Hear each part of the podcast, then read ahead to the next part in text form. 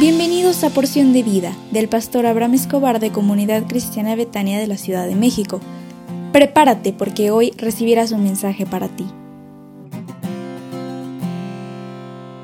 Hola, hola, ¿cómo estás? Qué alegría saludarte de nuevo. Estamos contentos porque estamos iniciando un año nuevo y este 2024 estamos seguros que va a ser para tu bendición. Y si nos da la oportunidad, queremos orar por ti y comenzar esta serie de audios para esta semana.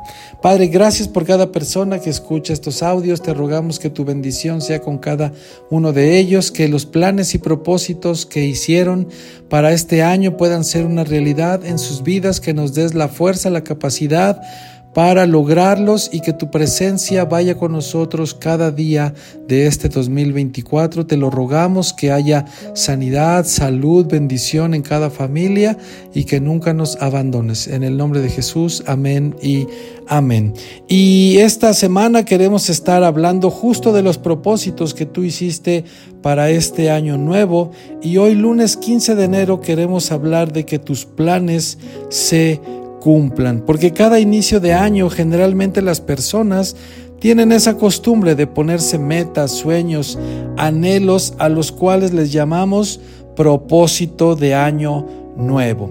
La mayoría de la gente quiere bajar de peso, tener una pareja, casarse o comprar una casa, un auto, tener un mejor trabajo, etc. Según el diccionario, un propósito es una meta establecida, o el ánimo y la intención de hacer o de no hacer algo, o algo que se pretende conseguir. Y el cumplimiento de estos propósitos no depende del fuerte deseo que tengas, o de cuántas veces lo repitas, o si lo decretaste en el año nuevo cuando comiste las doce uvas en la cena.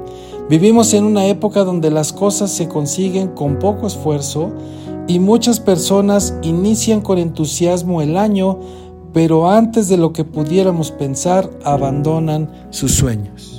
Esta semana queremos compartir contigo algunos consejos para que tus propósitos se conviertan en metas cumplidas y no nada más en propósitos fallidos. Y queremos empezar en el punto número uno y queremos darte un consejo. Depende de Dios y no de tus esfuerzos.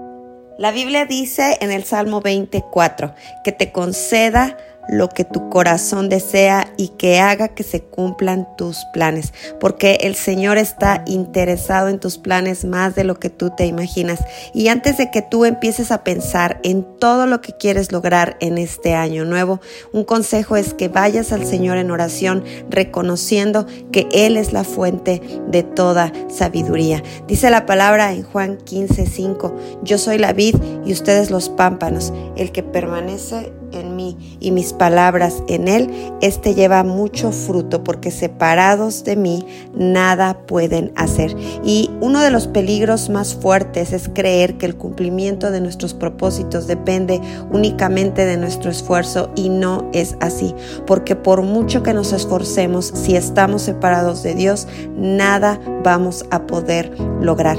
Todos nuestros planes y todas nuestras metas deben sujetarse a la voluntad de Dios primeramente. El Salmo 138, 8 dice, Jehová cumplirá su propósito en mí tu misericordia, oh Jehová, es para siempre. Y David pudo decir esto porque él sabía que Dios tenía un plan para él y que Dios iba a cumplir su propósito en él. Deseamos de todo corazón que cada uno de los propósitos con los que tú empezaste este año sean cumplidos, pero no en tus fuerzas, sino en el Señor.